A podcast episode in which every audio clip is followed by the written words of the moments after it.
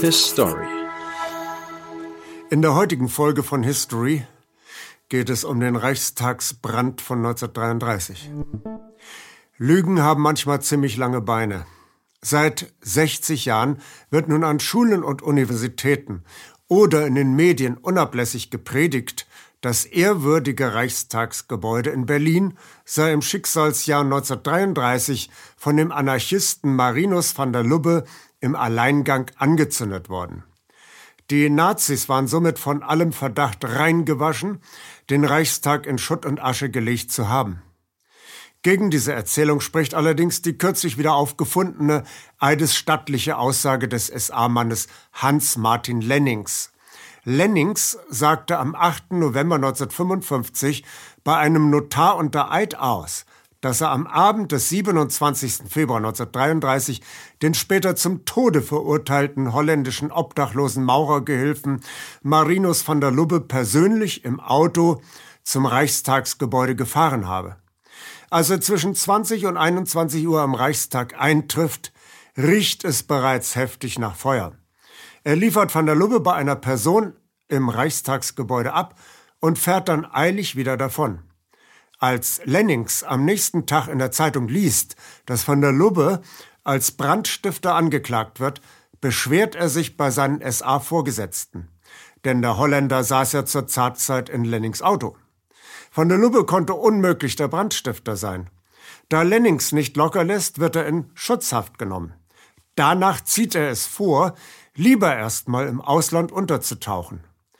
Dass ein einziger Mensch einen gigantischen Gebäudekomplex wie den Reichstag in wenigen Minuten in Schutt und Asche legen kann, widerspricht allen Grundannahmen der Wissenschaft. Diesen Unsinn hatte jedoch der Verfassungsschutzbeamte Fritz Tobias 1959 bis 1960 in elf Folgen über die Leserschaft des Hamburger Nachrichtenmagazins Der Spiegel herabregnen lassen, mit dem Segen des Spiegel-Herausgebers Rudolf Augstein. Der Historiker Hans Mommsen bescheinigte damals den Tobias-Eingebungen absolute Seriosität.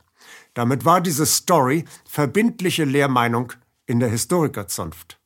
So einfach ist das. Wer es wagte, der Tobias-Story mit vernünftigen Argumenten zu begegnen, wurde von der Tobias-Clique bedroht und gemobbt. In einer sehenswerten Fernsehdokumentation aus dem Jahre 2003 sagte der Direktor der Berliner Feuerwehr Albrecht Brömme, dass es einige Stunden braucht, bis aus einem mühsam angefachten Schwelbrand ein Großbrand erwachsen kann. Dazu bedarf es eines Brandbeschleunigers. Das kann beispielsweise Benzin sein. Und in der Tat fand man in den Brandresten Pappschilder auf den Boden des Plenarsaals geworfen, versetzt mit Benzin. Und der Alleintäter Marinus van der Lubbe? Ein 24-jähriger Obdachloser, der durch Europa stromerte, schaute auch mal bei anarchistischen Splittergruppen vorbei, wurde aber schnell wieder rausgeworfen, weil ihm Kontakte zu Polizeispitzeln nachgesagt wurden. Alles andere als ein Kommunist, wie es ja die Nazis behaupteten. Eher einsam und isoliert, nur noch 15 Prozent Sehkraft und leicht gehbehindert. Schwer ansprechbar, beinahe autistisch. Manchmal irre Absenzen. Van der Lubbe im Leipziger Prozess im Sommer und Herbst 1933. Völlig abwesend, der Kopf ungewöhnlich tief hängend, entweder schwer krank oder harten Drogen oder Opfer schwerer Folter. Dieser Mann war überhaupt nicht verhandlungsfähig. Ein psychologisches Gutachten hätte zunächst einmal von der Lubbes Schuld und Verhandlungsfähigkeit klären müssen. Stattdessen wurde van der Lubbe zum Tode verurteilt und sein Kopf danach mit einer brandneuen Guillotine vom Rumpf getrennt. Ebenfalls als Brandstifter angeklagt waren vier Kommunisten. Zum einen der Parteivorsitzende der Kommunistischen Partei Deutschlands im Reichstag, Ernst Torgler, dann drei Kommunisten aus Bulgarien, der prominenteste unter ihnen Georgi Dimitrov. Nach einem gescheiterten Revolutionsversuch in Bulgarien flieht Dimitrov zunächst nach Österreich, wo ihm die Leitung der österreichischen kommunistischen Partei anvertraut wird.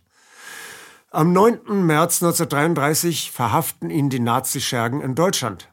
Dimitrov wird nun ebenfalls wegen vermeintlicher Brandstiftung in der Causa Reichstag angeklagt. Alle vier Kommunisten stehen im Gefängnis unter äußerstem Stress und ständiger Todesangst. Dimitrov trägt für die gesamte Haftdauer eiserne Handschellen. Trotzdem eignet er sich autodidaktisch Kenntnisse über das deutsche Strafrecht an. Die bedrohten Kommunisten können weder Strafverteidiger ihrer eigenen Wahl noch Entlastungszeugen bestimmen. Neben den glänzenden rhetorischen Leistungen Dimitrovs helfen jedoch den Kommunisten die weltweiten Solidaritätsbekundungen, diese schlimme Zeit zu überstehen und schließlich und endlich den Freispruch für sich zu erwirken. Denn das Prinzip der Rechtsstaatlichkeit ist im Jahre 1933 noch nicht vollständig suspendiert. Dass die Kommunisten von ihren Nazi-Todfeinden irgendwann unter fadenscheinigen Vorwänden an den Pranger gestellt wurden, konnte niemanden mehr überraschen. Und niemand nahm den Nazis ihre Lügengeschichten wirklich ab. Bei van der Lubbe wusste keiner so genau, wie man ihn einschätzen sollte. Man war allgemein ein wenig erleichtert, dass die Sache mit van der Lubbes Köpfung und dem Freispruch für die Kommunisten ihr Bewenden hatte. Und es war klar, dass die Nazis selber den Reichstag angezündet hatten. Nach der Niederlage im Zweiten Weltkrieg gab es zahlreiche Gerichtsverfahren und Erlebnisberichte, die ein hohes Maß an Übereinstimmung über den Tathergang aufweisen. Demzufolge gibt es einen Tunnel, der das Reichstagsgebäude mit dem Amts- und Wohngebäude des Reichstagspräsidenten verbindet. Beide Gebäude hatten damals ein gemeinsames Heizkraftwerk und durch diesen zwei Meter hohen Verbindungstunnel verliefen die Heizungsrohre.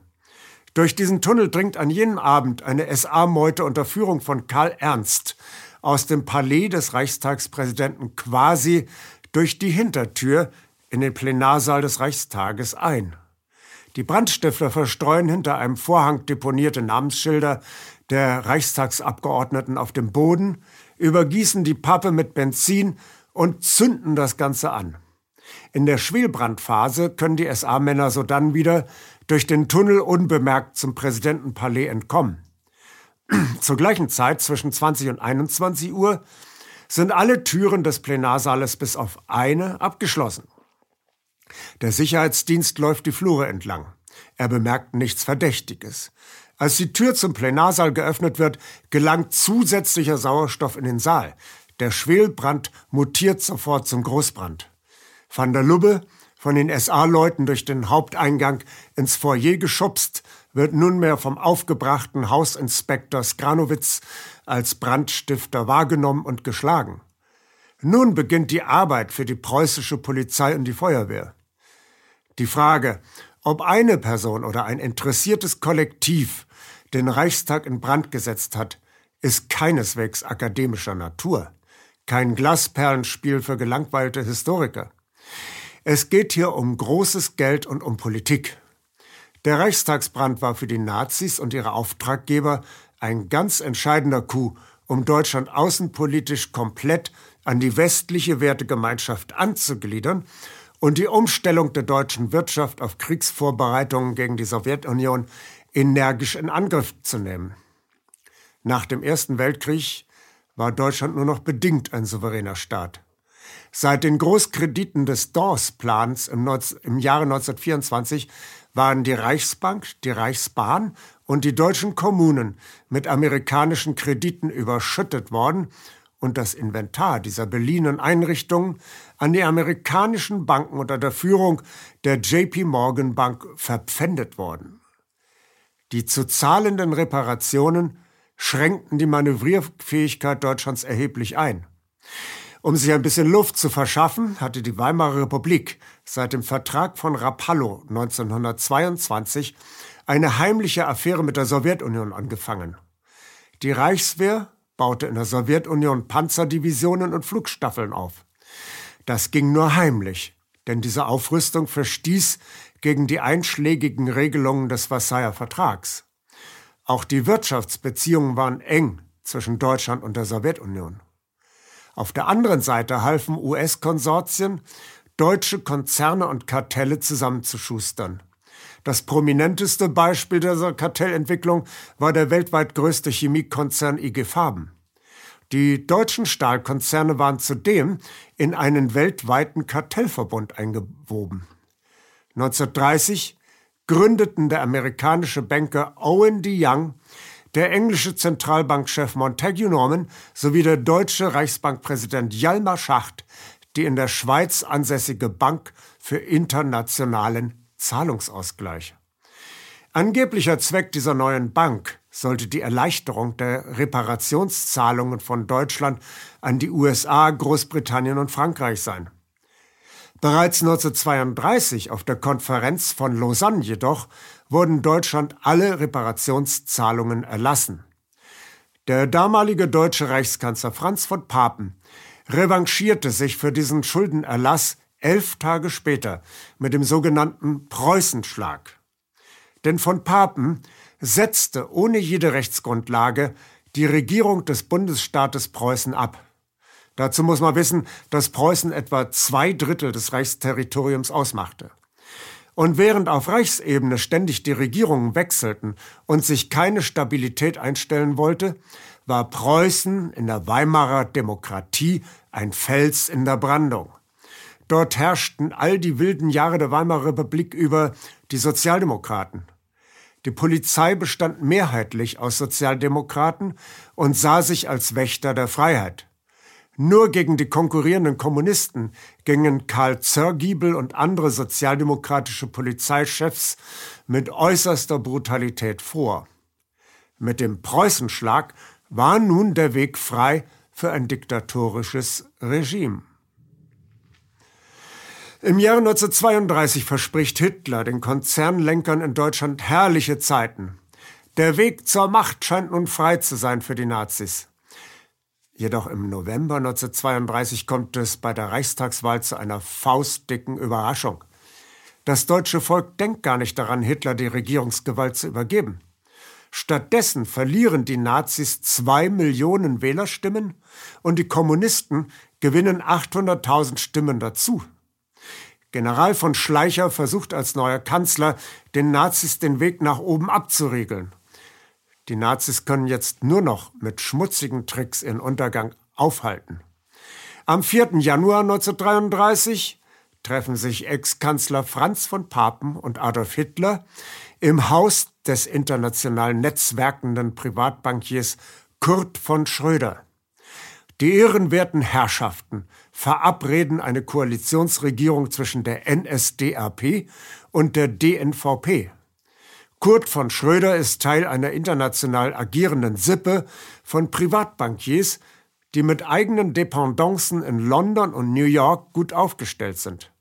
Privatbankhäuser, wie zum Beispiel auch das transatlantisch aufgestellte Bankhaus Warburg, sind in jenen Jahren für die delikaten politischen Geschäfte zuständig, da sie im Gegensatz zu den nicht persönlich haftenden großen Banken ihre Aktivitäten nicht öffentlich dokumentieren mussten. Mit den Schröder und Warburg Banken sind bedeutende Wall Street Anwaltskanzleien wie Cravath oder Sullivan Cromwell verbunden deren Staranwälte die Brüder Allen und John Foster Dulles oder John McCloy die deutsch-amerikanischen Kartellbildungen organisiert haben. Und so kann man getrost davon ausgehen, dass Baron von Schröder bei dem Kölner Treffen nicht nur seinen Salon sowie Kaffee und Kuchen zu der Runde beigesteuert hat. Baron von Schröder wird später Ehrenmitglied der SS. Hitler soll ihn in Zukunft zu allen wichtigen Fragen seiner Regierungstätigkeit heranziehen und um Rat bitten. Folge des Treffens Hitler wird am 30. Januar 1933 Reichskanzler, von Papen sein Stellvertreter. Der Nazi Wilhelm Frick übernimmt schon mal das für die weitere Entwicklung entscheidende Innenministerium. Hermann Göring wird Minister ohne Geschäftsbereich sowie kommissarischer Innenminister von Preußen. Dank des Preußenschlags befindet sich nun der gesamte bedeutende Polizeiapparat unter direkter Kontrolle der NSDAP. Am 1. Februar wird der Reichstag aufgelöst und Neuwahlen sind für den 5. März 1933 anberaumt. Nun schwimmen die Nazis zwar im Geld, Aufgrund der extremen Korruption geht den Nazis das Geld aber immer wieder schnell aus. Also laden der Gründer der Bank für internationalen Zahlungsausgleich, Jalmar Schacht, und der neue Reichstagspräsident, das ist auch wiederum kein anderer als Hermann Göring, 27 führende Unternehmer und Konzernherren für den 20. Februar in das Reichstagspalais ein. Und alle bedeutenden Konzernchefs kommen. Nur die Herren Siemens und Bosch bleiben der verschwörerischen Versammlung fern. Hitler hält einen Vortrag, indem er die Bedeutung des Privateigentums noch einmal hervorhebt und in den grellsten Farben die Bedrohung des Kommunismus für eben dieses Privateigentum ausmalt und den Unternehmern verspricht, endgültig mit der roten Gefahr aufzuräumen. Dazu müsse man aber nach der nächsten Reichstagswahl eine satte Zweidrittelmehrheit für ein Ermächtigungsgesetz mit der jetzigen Regierungskoalition erlangen dann geht Hitler. Göring, Mann für das Grobe, wird nun in seinem Vortrag deutlicher. Wir Nazis sind pleite. Ich bitte um reichliche Geldspenden, damit wir die Zweidrittelmehrheit erlangen. Im Gegenzug garantieren wir Ihnen, dass es die nächsten zehn Jahre keine Wahlen mehr geben wird. Wenn denn überhaupt noch jemals Wahlen stattfinden werden. Dann kommt Jalmar Schacht mit einem Hut daher. Es kommen drei Millionen Reichsmark zusammen für Jalmar Schachts Sonderkonto Nationale Treuhand. Das Geld geht an die NSDAP und in bescheidenem Umfang an die Partner von der DNVP. So ganz sicher sind sich die Nazis denn doch nicht, dass sie am 5. März die Zweidrittelmehrheit für das Ermächtigungsgesetz bekommen. Also wird massiv nachgeholfen, nämlich mit dem Reichstagsbrand eine Woche später. Es ist der Abend des 27. Februar. Da kommt der entscheidende Schock. Der Reichstag ist schließlich das Symbol für die politische deutsche Identität seit seiner Eröffnung im Jahre 1884. Dort debattierten die Abgeordneten der konstitutionellen Monarchie des kaiserlichen Preußens. Und dort tagten später die Abgeordneten der Weimarer Republik. Das Sinnbild deutscher Kontinuität ist mit einem Schlag vernichtet. Was sich jetzt abspielt, funktioniert ganz nach der von Naomi Klein beschriebenen Schockstrategie. Es kommt eine extrem brutale Attacke, mit der die Attackierten schon wegen des Ausmaßes der Brutalität nie gerechnet haben. Die Attacke bricht mit allen Spielregeln zivilisierter Konfliktaustragung und konfrontiert ihre Opfer mit einem Rückfall in die Steinzeit. Die Angegriffenen sind fassungslos und mental vollkommen gelähmt.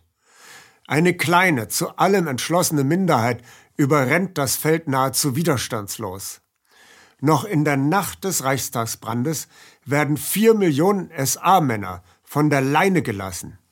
Im Laufe des folgenden Tages werden Hunderttausende Wohnungen aufgebrochen. Menschen werden in improvisierte Kerker oder Konzentrationslager verschleppt und bestialisch gefoltert. Alleine im Bundesstaat Preußen verschwinden bis Mitte Mai 100.000 Menschen in Folterkellern. Der offizielle, früher durchaus seriöse allgemeine preußische Pressedienst APPD ist dank des Preußenschlags jetzt ein Sprachrohr der Nazis geworden und verbreitet die wildesten Lügen. Angeblich wollen die Kommunisten unschuldige Kinder und Frauen in Deutschland entführen und das Eisenbahnnetz lahmlegen. Sabotage der einheimischen Wirtschaft. Beweise? Oder wenigstens Indizien? Fehlanzeige. Hitler überreicht dem senilen Reichspräsidenten von Hindenburg am 28. Februar, also bereits am Morgen nach dem Brand, ein umfangreiches Konvolut von Verordnungen. Alles fertig ausformuliert, redigiert und spruchreif. Der Präsident unterschreibt sofort. Es handelt sich um die Reichstagsbrandverordnung. Mit dem Gesetzeswerk, wohl kaum in eben dieser Brandnacht verfasst, sind mit einem Schlag alle Bürgerrechte beseitigt. Die politischen Gegner der Nazis und ihre konservativen Komplizen sind ausgeschaltet. Sowohl der SPD als auch der KPD wird die aktive Wahlwerbung untersagt. Die KPD-Politiker verschwinden in frisch eröffneten Konzentrationslagern. Tatsächlich hat Hitler den Unternehmern am 20. Februar nicht zu viel versprochen. Und auch seine Sponsoren aus der Ölindustrie hat Hitler beim Reichstagsbrand bedacht.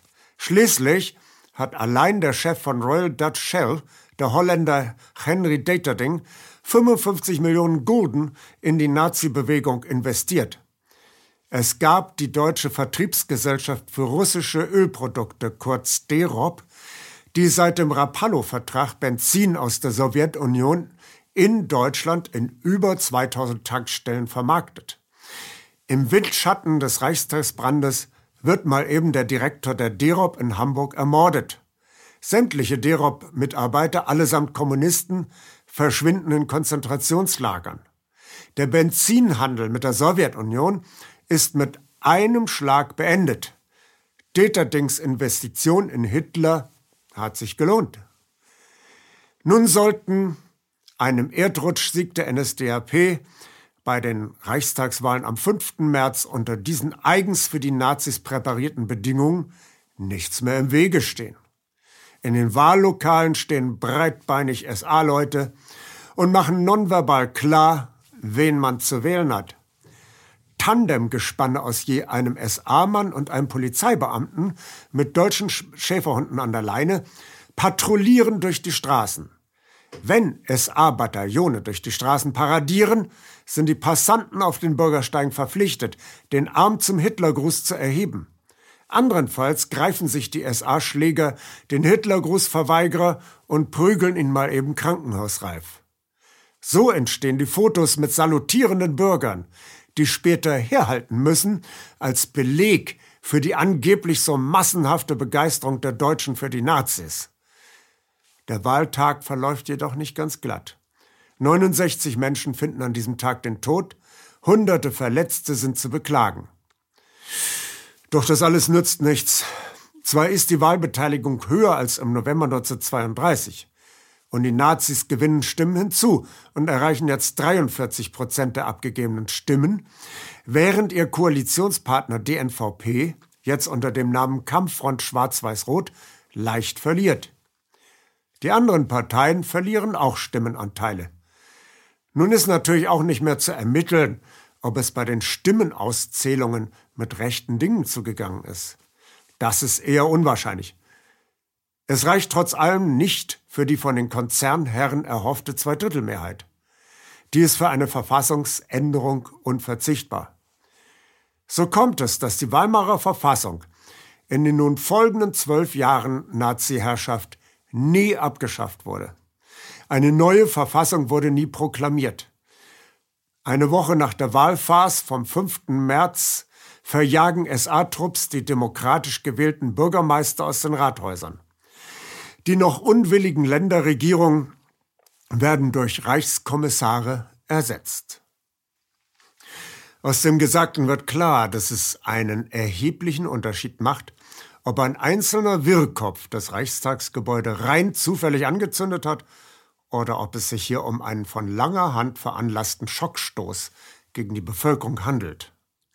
Wie konnte ausgerechnet das als liberal angesehene Hamburger Nachrichtenmagazin Der Spiegel sich 1959 hergeben für die absurde Alleintätertheorie des Fritz Tobias?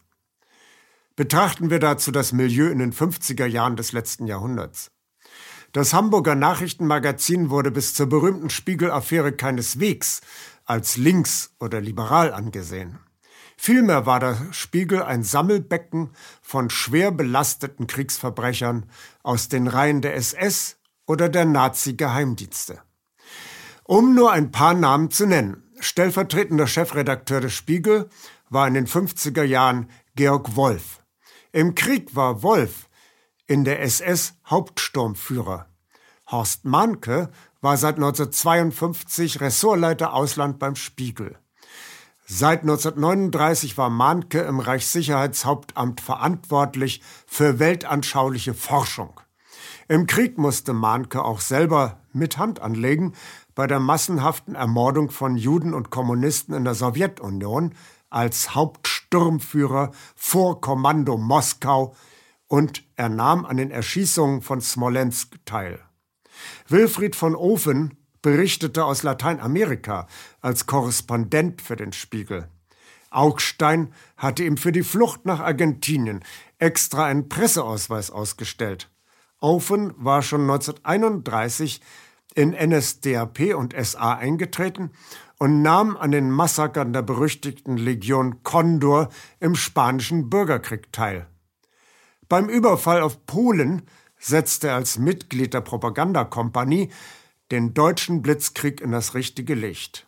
Besondere Verdienste erwarb sich Ofen, als er beim Attentat auf Hitler am 20. Juli 1944 die Telefonleitung von Hitler zu Goebbels herstellte, was dem Propagandaminister die Gewissheit gab, dass der Führer noch lebte. Damit trug Ofen zum Scheitern des Putsches von Stauffenberg bei. Auch Erich Fischer oder Johannes Mathiesen hatten sich im Krieg bei der SS bewährt und waren jetzt an führender Stelle beim Spiegel beschäftigt.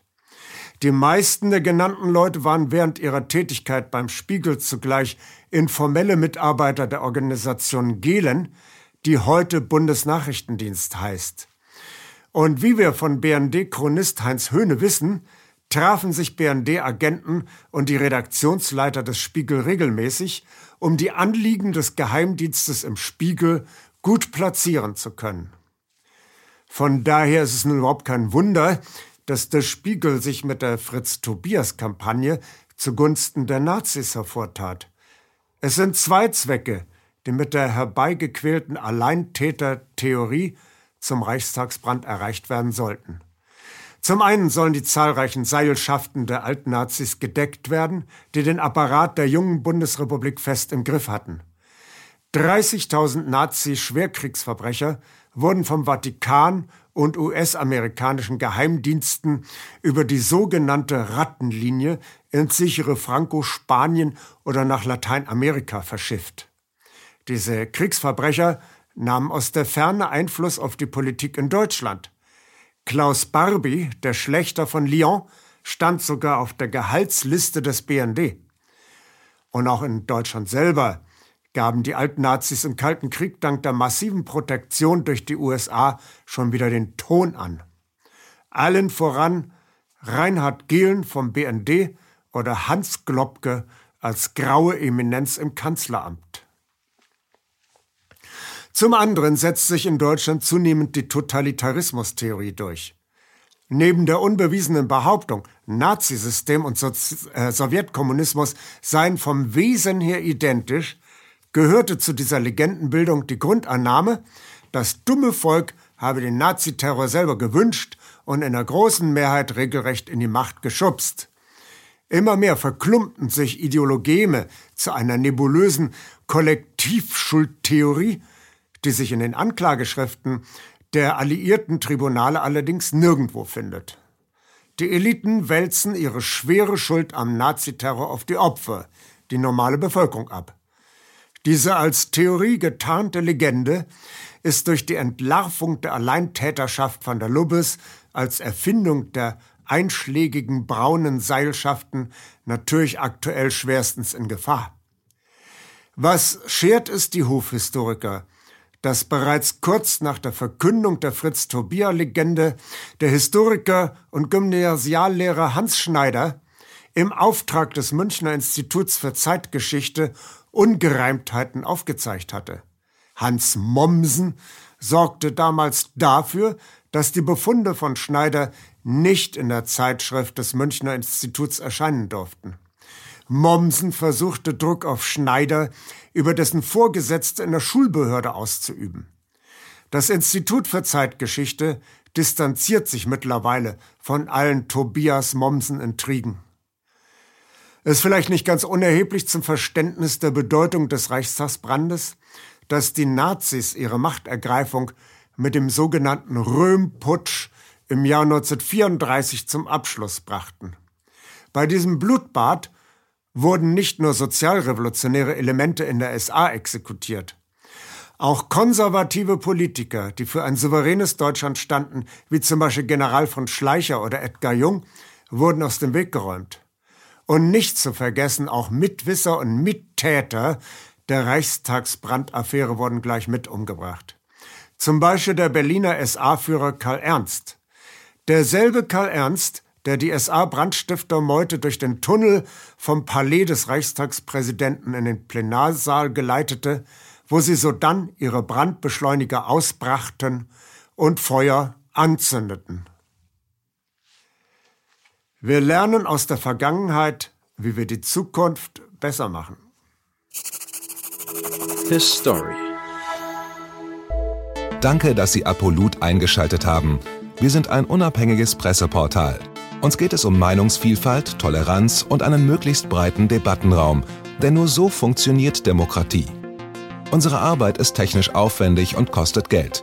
Da Sie immer wieder hier sind, unterstützen Sie Apolut am effektivsten mit einem Dauerauftrag. Mehr Infos auf apolut.net/unterstützen.